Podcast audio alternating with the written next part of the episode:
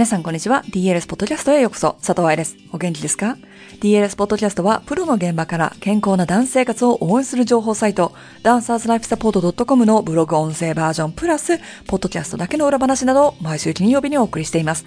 今日のポッドキャストは先週の続きとして、ストレッチとリリースの違いと、どのタイミングでどっちをやったらいいのかをお話ししていきます。まだ先週のポッドキャストを聞いていなかったら、10分ちょっとですから、そっちを先にどうぞ。順番はあんまり気にならない。家事やウォーキング、運転しながら愛さんのおしゃべりをただ聞いてるだけだからという人は、今日の話を聞いてから気になったら戻ってもらっても大丈夫です。続きに行く前にさらっと前回の復習をしておきましょうか。ストレッチという言葉、そしてリリースという言葉の定義から始まって、ストレッチにはいろんな種類があるんだよということをちょっとお話ししましたね。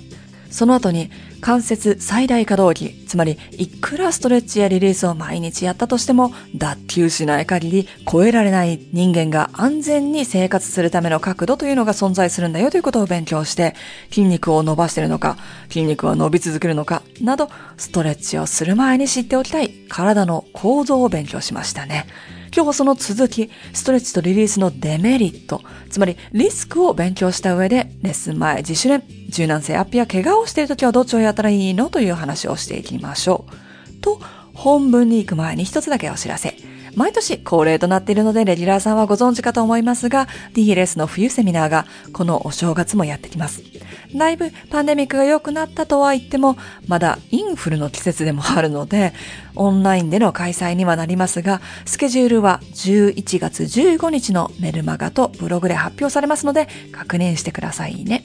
DLS メルマガに登録していない方は、不定期でプレゼントとかアンケート、メルマガだけの特別企画をやっているので、DLS サイトからご登録をお忘れなく。どうやって登録するのかわからない方は、hello.dancerslifesupport.com にメルマガ登録希望ですと教えてくださったら、こちらでやっておきますよ。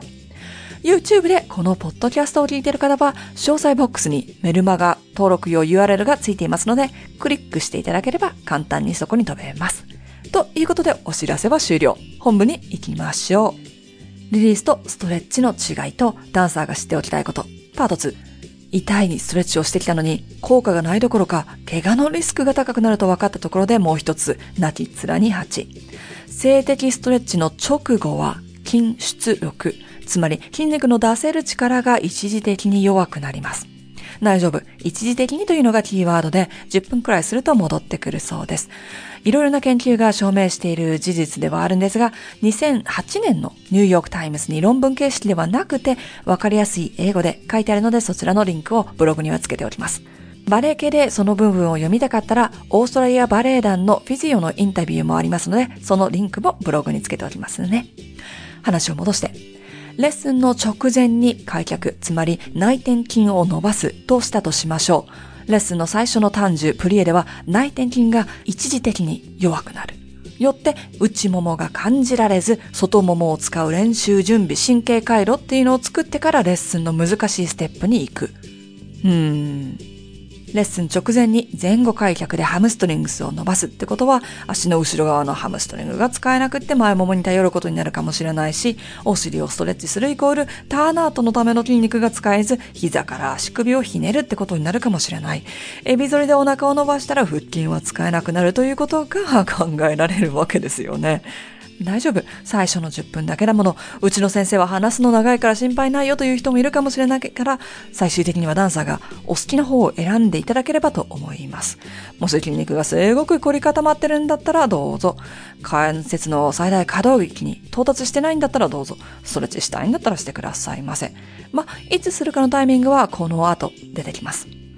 今までストレッチが悪みたいな感じに聞こえるような書き方だったかもしれませんね。ただね、うまく使えばストレッチは効果的なんですよ。ただ、ダンサー、スタジオというキーワードで見た時には問題点が結構あるよということね。バレエの先生がこのような事実、解剖学とかストレッチ理論を知らないことが多いのに、ストレッチを指導している場合も多いので、指導者のレベルも大切です。この部分はバレエ教師のための柔軟性セミナーというものが DLS にはありますから、そっちでもう少し深くお話ししていきましょう。そうじゃなくて今日のテーマの二つ目であるリリースは問題が全くないのかと言われると、ストレッチに比べて問題は少ないかもね、とお話ししておきます。ただ、頑張り屋さんというか、痛みがなければ努力じゃないと思いがちなダンサーは、リリースしますと見せてくれたふくらはぎが指やボールのマークに青あざになっていることがあります。あのね、青あざになってたら怪我だからね、内出血だからね、怪我予防のために上達するようにって頑張ってるんだったら、血管切んないでくれよ。ではここからはクイズ形式でストレッチとリリースを見ていきましょう。怪我をしているとき、ストレッチはしますかリリースはしますか答えはノーです。怪我しているイコール組織が壊れているということなので、筋肉を引っ張ったり解放するのではなく、切れてしまった部分をくっつけておいて、早く治ってほしいんですね。でも、怪我している場所じゃなければ、ストレッチリリースしてもいいかもしれません。例えば、右足捻挫していて、松葉杖ですという場合、左足に体重を乗せているため、そっちの筋肉リリース、ストレッチをするのは、いいケアになるかもしれませんね。慣れない松葉杖でちょっと背中を丸めて歩くということで、肩や背中が痛くなってしまう場合、肩や背中のストレッチもとてもいいと思います。足首を動かさないようにしてるから、足指の血行不良になっちゃったという場合であれば、優しく足の裏とかふくらはぎをリリースやセルフマッサージをしてあげるのはとてもいいと思います。でもこの場合ストレッチはできません。足首関節を動かすことになっちゃうので、人体に負担をかけるかもしれないからです。では、レッスン前だったらどうでしょう？先ほど説明したように、レッスン直前のストレッチは避けたいですよね。では、リリースは？リリースはウォームアップではありません。リリースをやってみて、心拍数が上がったり汗かいたりしませんよね。レッスンの前は準備運動、ウォームアップが欲しいんだと考えると、ストレッチもリリースもウォームアップの代わりにはなりません。ただ、レッスン1時間前にスタジオについているという場合であれば、ちょっとストレッチしてみて、体の左右差を感じてみる。どこが硬いとか、今日はどんな感じかななんていう風に感じてみて、学校やお仕事で座る時間が長かったので、胸の前をストレッチして猫背解消とか、太ももの前をリリースして座り姿勢をリセットするなんていうのは理にかなってます。が、ウォームアップは20分ほど欲しいというのを考えると、早くスタジオについていることということと、ストレッチをしても他のダンサーの邪魔にならない場所があることというこの2つの点は大事になります。特にこの記事を書いている2021年はコロナイヤーですので、ソーシャルディスタンスなどの関係上、スタジオスペースが借りられているかもしれません。学校から直接スタジオに来る場合は、ストレッチよりも間食を私はお勧めします。だって学校で最後に食べたのは昼ご飯でしょ？これから夜まで踊るってなると、体に栄養、エネルギーを入れておくのはとても大切です。これは怪我予防だけでなく、レッスンの集中力や筋組織を柔軟にするためにも、栄養プラス水分補給は筋繊維を健康、つまり柔らかく保つためにも大事ですからね。食べて飲んで、ちょっと休んで消化の時間を取る。その後着替えてウォームアップしてレッスンというのが学生ダンサーにいいんじゃないかなとは思いますし、それくらいしか時間がないんじゃないかなとも思います。でも、バレエでは柔軟性が必要じゃない。いつストレッチすんのよって思うよね。ウォームアップでエクササイズをしている場合、筋肉は縮んでいるし伸びています。動きを作る筋肉、主導筋の反対側ではブレーキのなる筋肉、拮抗筋が伸びないと関節は動かないんです。よって関節を動かしているイコール筋肉は伸びてるから安心してね。ストレッチというのは点と点を伸ばすことでしたよね。別に関節の最大可動域で止まっていることだけをストレッチというのではありません。なので、ウォームアップでエクササイズを取り入れていれば、筋肉も動かしていてストレッチもされている人間だったらね。ここで言うエクササイズというのは、プランクのように一箇所で止まっているアイソメトリックなエクササイズではなく、体を動かすもの。ボリコンサークルメンバーは、一番最初に私がクラスでやっているのでわかると思います。ここまでくればきっと分かってくれると思いますが、レッスンの後であればクールダウンが最初に必要です。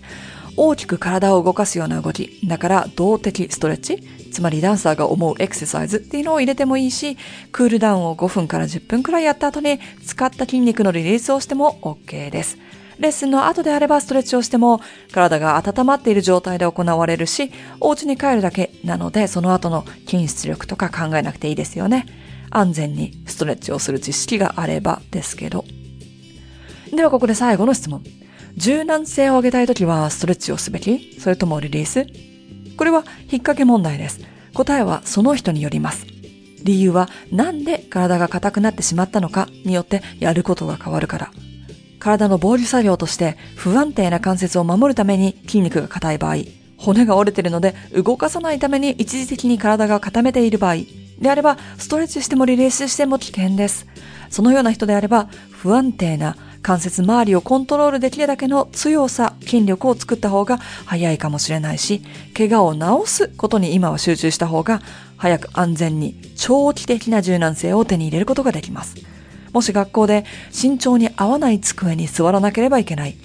会社で残業続き、ストレスがある。であれば、6時間とかね、1個の形で固まってる部分、体をストレッチしてあげるというのはとてもいいと思います。栄養不足、水分不足、睡眠不足で筋肉が硬い場合、そっちをどうにかしなければ筋肉は柔らかくはなりませんよ。なので、どうして体が硬くなってしまったのかがわからなければ、リリースがいいか、ストレッチがいいかは答えられないんです。まとめとして、ストレッチとリリースについての知識を入れた上で、まとめとして、ストレッチとリリースについての知識を入れた上で、自分に必要かどうかを吟味してください。努力をするなら結果が出る方を、健康のために行うならば怪我をしない方を、